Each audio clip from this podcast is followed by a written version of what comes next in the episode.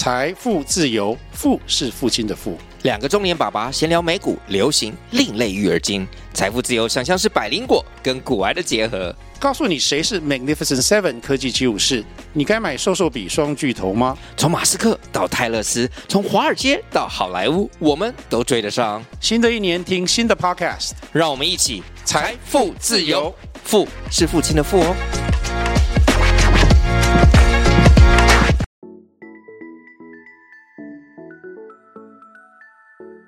大家好，欢迎收听斜杠杠杠杠，大家来开杠。我是乔王，我是威廉。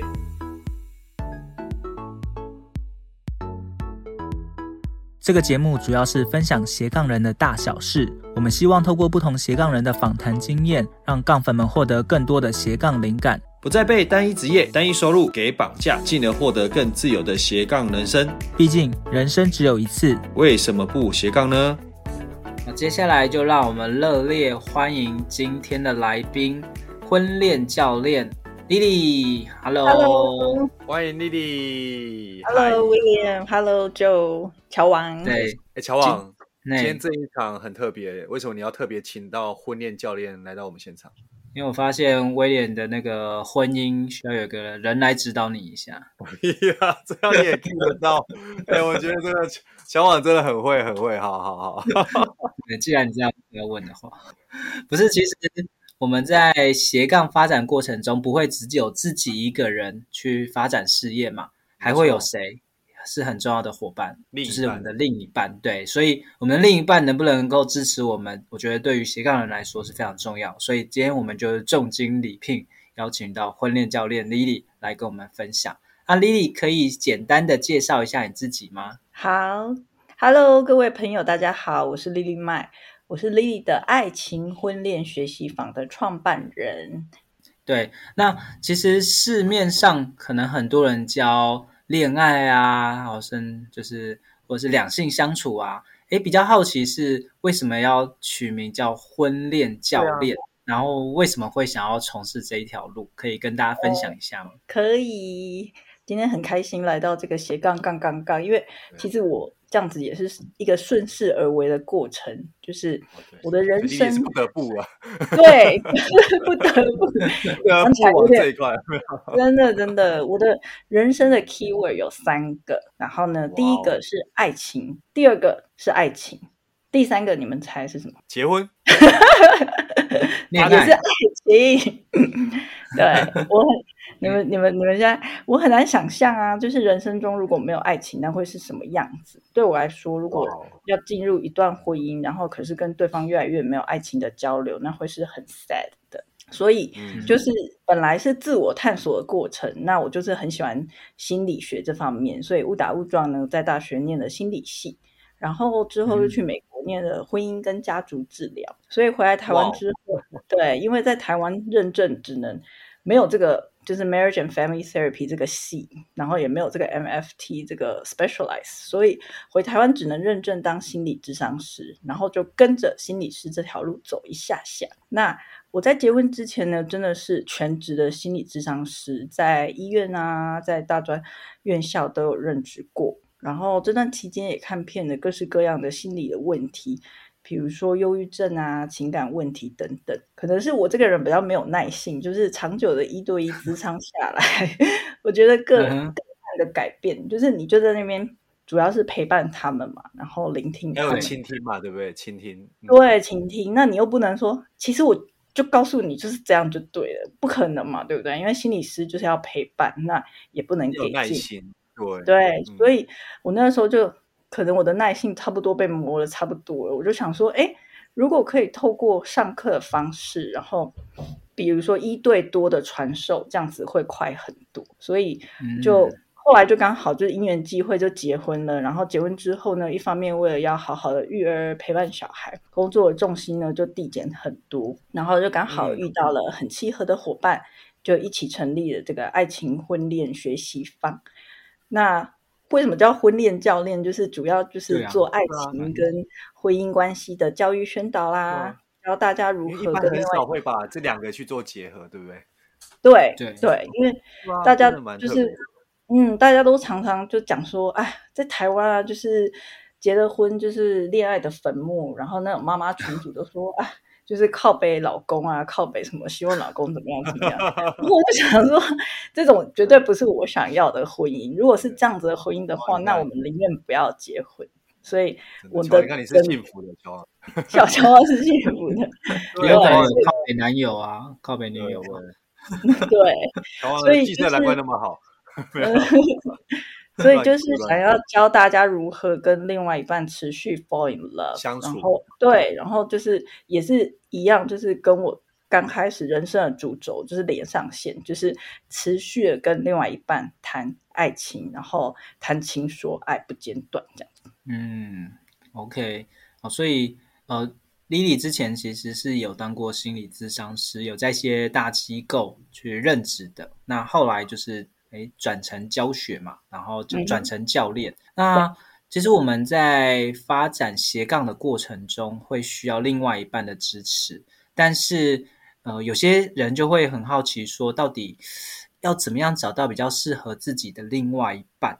然后不管是伴侣或者是对，对啊，可能是结婚后的另外一半，嗯，对对对，那怎就是要怎么去找？嗯，那怎么样去评估？对，嗯、这个部分 Lily 可以跟我们来分享一下吗？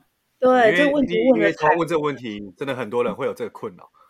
真的真的，我常常我常常被问到这个问题，就是说，哎。呃，是选择重要还是努力重要？你们觉得呢？对，还是还是直觉重要？第一眼其实都重要，但是就是要有，我觉得要有呃一些 sense，比就是误打误撞还要好。对，嗯、所以我常常喜欢比喻啊，寻找另外一半的过程，就像是找我们适合的穿搭，或者是我们的服装时尚 fashion 一样。小时候，你可能看到那个橱窗那件衣服很漂亮，然后我们就哎，好漂亮哦，那我们把它买回家，期待穿上去的时候就跟那个 model 一样好看，对不对？然后或者是店员一直推销，哎，你穿这件真的很好看，真的就是买下去就对了。然后呢，在当下一直游说我们，然后我们也就回去又买了不适合我们的衣服。这个过程我们都有，对不对？那我就觉得说。爱情也是这样子啊，我们可能刚开始对自己认识不深，所以一直买到不适合自己的衣服。那第一个呢，如果回归到原本的问题，要怎么样？你们觉得要怎么样才能找到对的衣服，或者是适合自己的另外一半？第一个一定是先认识自己，对不对？哦，没错，那是很重要。嗯，对，因为也许他是对的人，就是像说那个 model 上面的衣服是对的，可是如果你自己不知道你自己是。呃，五五身，对，还是说，还是你是呃脚脚长，可是那那件衣服可能不适合脚长的人之类的，这样子，对，所以就是你要先知道自己是谁，然后从看书也好啊，上课也好啊，跟不同人接触也好，所以这样子你越来越知道自己适合什么，你就会穿出自己的风格，然后也有可能比较容易找到适合自己的另外一半，嗯。所以认识自己其实蛮重要，在发展斜杠斜杠过程中，认识自己也很重要。那在找伴侣的过程中，也是认识自己很重要。那可是有时候我们就会觉得说，好，那我要透过什么样的方式认识自己？就是有没有什么样的工具，或是你在平常对教学的过程中，怎么样带领着大家来认识自己？对，嗯，或者是说，Lily 你这边有没有说带领学员在啊、呃、认识的过程中，就是说，哎。这让他找到适合的伴侣，然后有没有一些实际案例也可以分享给我们？哦，有有有，其实呃，我在上研究所的过程有很多有趣的测验啊，或者是心理学的工具，那他们都是呃，比如说心理学的一些理论所发展而来。那现在台湾还蛮流行的一个叫做 MBTI 的人格测验，我不知道你们有没有听过？就是、哦、呃，有其实有很多六型人格嘛。对对对，十六型人格。那我现在只是比喻，其中一个是这个 MBTI 十六型人格。那呃，他就是把我们就是可以把自己分成，比如说内向外向啊，或者是直觉具具体啦、啊，还是感性理性啊。然后你就会发现说，哦，原来人是可以用不同面向去看。然后你就越会越来越，你看这个人的时候就会。有比较多面向的角度去看他，或者是认识自己，就哦，其实我是呃一半外向一半内向的人，所以我自己是适合，可能我不适合那么外向，整天在那边就是很开心的人跟他在一起，因为我这样子我会很累，所以就慢慢慢慢的去呃，可能像你们说的，就是呃去找一些测验也好啦，然后了解自己的过程，或者是有的时候是跟人接触，跟人家互动，觉得诶，为什么跟这些人相处起来我特别舒服？然后跟某些人相处起来，可能呃是互补，但是没有那么和和和气这样子。嗯，嗯就是呃，我觉得是不断探索的过程。那你们呢？嗯、你们觉得有就是这个自我探索的过程，你们都是怎么了解自己的？来，乔旺说说你怎么探索自己。我觉得就是大量的尝试，大量的约会，嗯、这也是一个方法。多样本的那个量化分析去去跑回测，对对对，大数据分析的。威廉呢？威廉啊，哎、欸，其实我觉得，我我觉得会不同阶段呢、欸。我觉得可能在啊、呃、学生时期或者刚出社会或干嘛，其实说真的，我觉得在看待不管伴侣啊，或者是这一半，其实没有到说就是真的很就是很 serious 这一刻，可能要这样去去去考量那么多面向。说真的，那时候当比较会以说。哦，当下的感觉，然后直觉，然后第一眼还有相处感觉，我觉得是最重要的。那当然可能是、嗯、呃，慢慢可能会，哎，真的是会到有点是说考虑到结婚阶段，哎，确实这样就是会想说，哎，考量的面向也会更多。所以我觉得，呃，从这样的角度来看，我觉得要看，就我来，就我自己来说，我是反而是看整个可能是不同的人生阶段，或者是可能那个时间轴来看呢。对。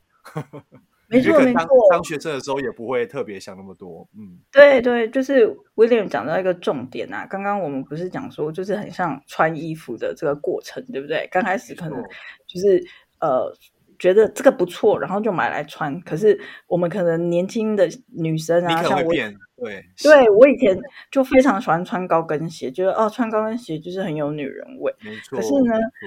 为了穿高跟鞋，要付出的代价也很大。比如说穿走路很辛苦啊，然后漂亮的鞋子不好顾啊，然后可能也会又又痛，然后又很花钱这样子，然后又就是跟有些爱情，就是你刚开始觉得哦，这个对象我好喜欢哦，可是你就觉得进去了以后，你要付出非常非常多的代价，可能就是嗯委曲求全啊，然后可能要牺牲很多的自我才可以呃有。跟他继续在一起，这样没错。像乔王，听说一开始是喜欢辣妹，对不对？哈，乔王，哎，这个应该是你吧？我觉得把你的癖好都讲出来，你不要互相伤害哦。哎呦，哎呦，对，然后慢慢发现说，嗯，好像不一定是辣妹最适合你。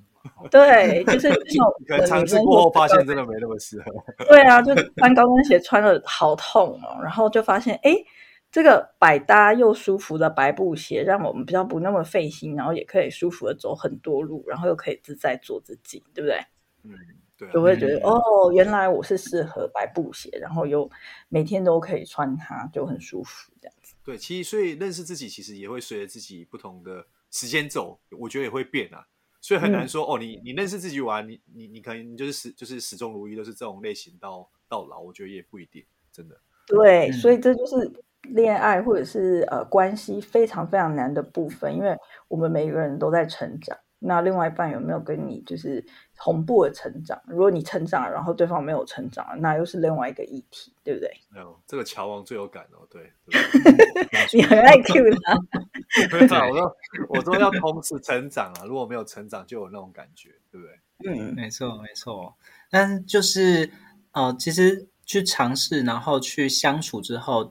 呃，久了之后，你就会慢慢发现，哎，好像有一些类型是你特别喜欢的，容易哦、呃，会会觉得还不错的。但有一些类型可能发现哦，好像不是那么适合你，那就会慢慢找出归纳出一些适合自己的。对对对对。那我觉得测验是可以帮助自己更了解、归纳，然后去去比较有系统性的去知道，会比自己哎盲目的去。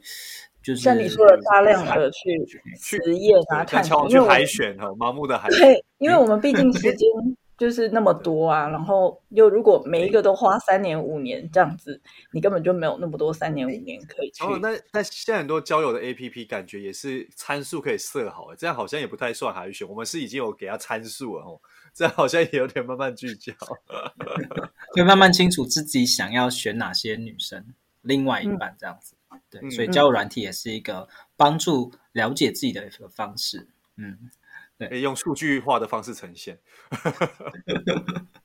对，好呢，在相处的过程中啊，有时候会觉得，哎，好像这一个可以，但又好像感觉又不行，就是到底要怎么样选择，是不是适合自己另外一半？那万一真的呃遇到不合适的话，要怎么样去决定好？那到底是要继续磨合下去呢，还是诶是时候该放手了？嗯，这个这个真的是大哉问呢，就是哦，你这一题超难的，我觉得这一题真的有够难，对啊，给弟弟那么大的难题。对，其实不只是另外一半啊，我觉得在发展斜杠的过程中，有时候也会遇到一种情况，就是诶我做这件事情好像还可以，但又好像。又看不到结果，欸、那我到底要不要继续下去？该停损或者是继续，对不对？没错，对对对，所以不管是事业还是另外一半，我觉得都有可能会遇到这个问题。没错，嗯嗯嗯，好，那既然是大问题，我们就找美国的大师出来回答你这个问题。哦、美国有一个婚姻大学术佐证哦。对，美国有一个婚姻大师非常非常有名，然后他研究了数百对的嗯，就是 couple，然后他叫 John Gottman，他说呢。你不管跟谁在一起，都有些问题是可以解决，就是可以解决的问题。然后呢，也有一些问题是永远没有办法被解决。OK，所以你不管跟谁在一起，一定会遇到没有办法被解决的问题。就是 just stick with it，就是你要去接纳它。有有一些根深蒂固的原则跟价值观，就是一辈子都没有办法改变。那你要跟他在一起，就是。呃，就是要磨合，然后要接纳，所以常常不是我们去会听那个情侣分手最主要的原因，就是说我们个性不合，对不对？因为他们就是磨到了这个，就是完全没有办法退让，因为这就是我的核心价值。那你要叫我改变，那你就是要我改变我整个人，那是不可能的事情。所以他说，通常对真的会分手都是通常这种，就是到了这种核心价值碰撞到了。比如说呢，对方如果花钱如流水，让你很难受，那除非你决定全然的接受，不然就是在关系里面持续不断的沟通啊，花很多时间磨合。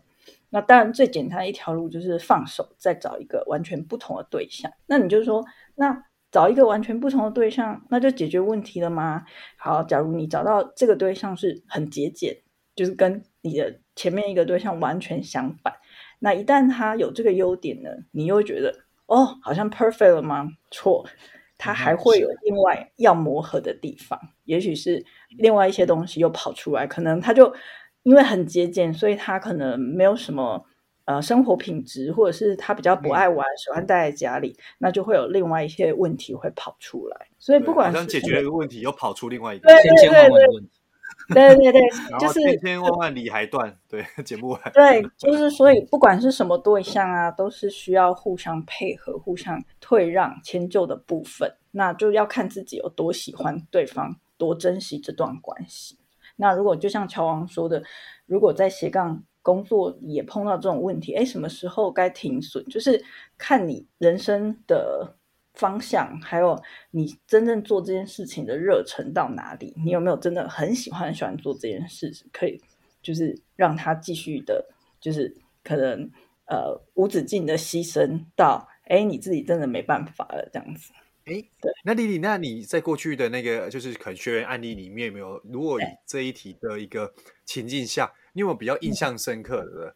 嗯就是可能后来呃怎么经营，然后后来那个学员怎么样调整，对，嗯、然后后来有找到比较适合他的一个方案，这样。嗯，因为我相信很多人应该是遇到问题了才来找你对这边协助嘛，所以你应该会遇到各式各样。就想要让你最印象深刻的，印象深刻。对对对。哦，我最近我最近在课程里面，就是我在文大上了一个 Satir 的呃沟通课程。然后这个女生她，呃，就是已经在婚姻十年了，可是她跟她老公的互动就是呃，没有像她需要的这个，嗯，就是陪伴也好，关心也好，她觉得他们两个之间已经没有就是那个甜蜜的感觉这样。那她就一觉得一直忍受，她有点忍受不下去，那她就来上课。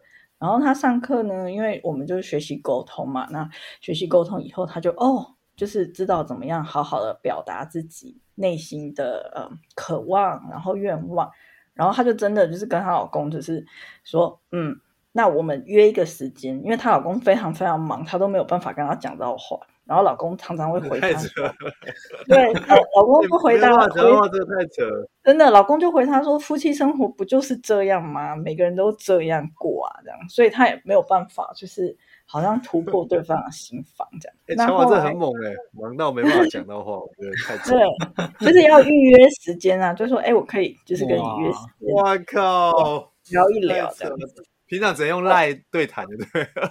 对，没有，他们真的 约时间哦，然后去聊，然后他就拟了一个，就是他想要讲的一些，就是核心内容，然后好好的跟他谈，然后就把对，然后他就非常非常开心，他就跟我分享说，就是老师，我终于可以，就是嗯，把我想要内心的渴望啊，然后想要跟他讲的话，就是说出来，然后他觉得讲完以后，他也觉得，哎。这段关系有往前进，不是一直卡在一个一个不前不后的一个状态这样子。嗯，嗯，然后我就我也很开心，就是哎，这个课程就是像我刚刚说的，就是上课的时候都可以帮忙到很多学员。嗯，哇，我第一次听到就是跟伴侣还要约时间来聊一聊。乔瓦，你看，你看，所以乔瓦你还不够忙。就有的时候，嗯，我也是第一次听到哎，哇，因为因为有的时候他们也许是聊很表层的东西，就是很容易在呃婚姻关系进入到一个晒了吗？然后对，然后呃，那个今天的碗可以让你洗吗？小孩小孩的学费明天你要去付哦，明天截止哦，就是这种非常非常表面的东西，夫妻会很 routine 的革命的对，很 routine，可是可是这不是嗯。就是我们所说的，就是深入的沟通，对心理层面的沟通。那我们的学员可能有点受不了说，说哦，他就是好像只是一个嗯，两个人在扮演所谓老公跟妻子的角色，但两个人却没有，因为就是以前是恋爱结婚的，那为什么现在不见了那种感觉？这样子，嗯嗯，对，这个我觉得确实就是有时候相处久了。然后又刚好彼此都很忙，就会变成聊的就是那种琐碎的事情，嗯、比较没有那种恋爱或者是心理层面。对，对心理层面，那这个真的要约约好一些时间，然后好好坐下来聊一聊，就是要有习惯性的，嗯，对，要有要彼此要有默契跟有习惯的，我要定期 review 彼此的关系，真的，不然就会 等你这个要每个月做一次。对啊，等你醒来的时候，对方已经跟你就是心心里的距离已经很远了，也有可能。嗯，确实。嗯，对。所以威廉，你也会就是约个时间好好聊一聊，跟你太太聊一下嘛？也没有，我们平常就会聊了，因为没有其他可以约的时间，哦、对不 对？那就很啊。没有马上那么夸张啊，还要预约，太扯了，这太扯了。对，所以他们平常就会进行这种。有品质，我们所说的。乔，你要小心哦，你不能忙到人家要给你预约，以你为戒，以你为戒。对，哦，那我们也知道说，就是其实，在两性的呃相处啊，有时候会跟我们爸妈是有点像的。不管是我们在选择另外一半也好，或者是在面对另外一半的优缺点，嗯、其实原生家庭对我们来说都会影响蛮大的。那那到底是怎么样去影响？就是。呃，我们我们在选另外一半，或是我们在相处之间，呃，父母到底跟我们就是影响了我们哪些层面？可不可以跟我们来分享一下？真的，我跟你讲，我还没有念这个婚家所的时候，其实我也是一团迷雾。我那时候想说，嗯，原生家庭，然后因为你知道，我们就是都一直往前看啊，然后看事业，看什么，我从来没有想过说原生家庭会怎么影响我们。可是呢，我们在研究。对，我们在研究所花了一整堂课讨论原生家庭对我们的影响。那我也没办法在这里讲一整堂课的内容给大家听，但是简单来说呢，就有很多很多层面哦。我跟你们说，但是呢，呃，简单来说，就是因为你的主要照顾者通常是你的父母嘛，跟你的关系就是对。如果呃，你跟他的关系，你跟爸爸妈妈的关系是。通常是你第一个来到这个世界上学习感情、学习亲密关系的第一次的体验。那有些人可能爸爸妈妈呃很有时间，然后很会回应你的情感，那他们就比较有安全依附。我们所谓说的安全感就是从这里开始。那有些人可能就是爸爸妈妈很忙，然后你要去找他的时候，他哎我在忙啦，等一下再回复你什么什么什么，然后就都没有在照顾，可能比较少在情感面上面。那有些人就长大以后，他相对比较会没有安全感，所以我们有的时候会在个案上面看到说，哎，好像就是有些。谈了恋爱以后，就会一直黏在对方。哎，你在哪？狂抠有没有恐怖情人，或者是控制那些人，就是？对，他就是因为他把对方又回到那个对，回到那个父母的那个小时候，这样子，就是哦，因为如果你离开我，我我真的我真的会我真的会很痛苦，所以他就会哎，所以你这种嗯。这种状况应该是说，就是会有比较控制欲的这一个状况，感觉应该是原生家庭他本来就是比较缺乏父母的关怀，那种感觉嘛，所以他会比较没有安全感，那导致他可能有这种、嗯、可能自己也没有自觉或发觉的一个行为，对不对？对对对，就是如果我们就是呃，就是一个学员来到你。呃，面前的话，我通常会去探索这个部分，然后就会发现说，哦，他可能跟父母的关系会比较像是，可能他会跟我讲说，哦，我从小我爸妈就很忙，然后我是爷爷奶奶带大的之类的这样，然后后来爷爷奶奶就过世了，然后我就被又放回去爸爸妈妈身边，你懂吗？变成说他的那个情感是断掉的，就是一下子被安排到 A，一下子被安排到 B，没有人注重他的感觉，这样，所以他就。有点一下子就是，因为我们通常 say goodbye 会需要一点时间嘛，对不对？那可是通常如果你的呃主要照顾者突然就消失了，比如说他就过世了，然后你就被安排到你的爸爸妈妈原本的爸爸妈妈的家，然后可是爸爸妈妈也跟你没有情感，就是前面没有建立情感的关联的话，那他就很容易，我就遇到很多学员就会说，他们就是不管怎么样都。就是很会很会控制对方，然后他们也不知道为什么，就是会情情绪很容易大起大落。情的对，对，就是我就觉得说，哦，真的原生家庭还蛮重要的，对，嗯，然后有很多就是呃，比如说有的父母的呃比较冷漠啊，然后有的父母比较擅长用行动表示啦，有些比较擅长用言语啊，就是这些东西我们其实都会呃。不自觉的把它学起来，然后呢，等你当了爸爸妈妈，或者是等你呃进入一段关系里面，你也不自觉的会这样子对待你的另外一半。然后，如果你自己哎刚好觉察，那就很好，你可能可以从中改变。但是大部分的人都没有觉察到，说其实你就在复刻爸爸妈妈的东西，这样子。对，嗯，所以不自觉，对对，不自觉的话就会比较危险，因为你会觉得。啊，不就是这样？就像我刚刚学员的老公讲的，夫妻之间不就是这样？那就是可能他看他爸爸妈妈的互动，平常就是这样，这样。嗯，所以其实也可以观察一下另外一半的父母，然后他跟他父母之间相处大概是怎么样，或许就可以找到一些端倪，那就会也知道怎么跟对方相处。没错，没错，乔王讲的非常好。嗯、我那时候。呃，开始上课的时候，我就会，如果他们还没有结婚，如果结婚就算了，如果还没有结婚的话，我就会 叫他们去对方的家里，比如说过年啊，还是去拜访对方。对对对对对，绝对不要说哦，我不要去对方的家庭，绝对一定要去，因为结婚就是两个原生家庭的组合，然后你会有非常非常多的嗯，嗯原生家庭的议题会跑出来，所以如果你都没有去看的话。哇，有的那种结完婚以后才知道，蛮危险的吼。对，就是可能你是书香门第，然后对方是讨债家族的，嗯，那你整个加进去以后，你整个就是完蛋，就是嗯，就完蛋。怎么？对啊，就是这个就好像嗯，对，就是会整个你以为就是呃，只要喜欢对方，只要爱对方就可以解决一切，其实不不，不太不太可能，就是。如果你没有好好做这个功课的话，没有好好的去研究对方的家庭的话，那那婚姻真的是很危险，岌岌可危。对，真的是蛮危险的。嗯，小王，这好像就是好像在看买股票一样哦，基本面都没有看清楚就买了，就是凭感觉那个 formal 就买了，对不对？对啦，就是观察有很多种方式，就是家庭也是一个观察的因素啊。嗯，对。那其实有时候我们会。跟另外一半在呃事业上或工作上会有一些不同的想法，甚至冲突。对，比如说像之前就有有有些呃朋友，他可能想要自己创业，但另外一半就是拼命的，就是不希望他创业，觉得哎，现在好好的工作，干嘛去创业？好，类似这样的一个冲突，尤其在发展斜杠的时候，我相信可能也会有。那如果遇到这样状况，Lily 有什么样的建议吗？嗯。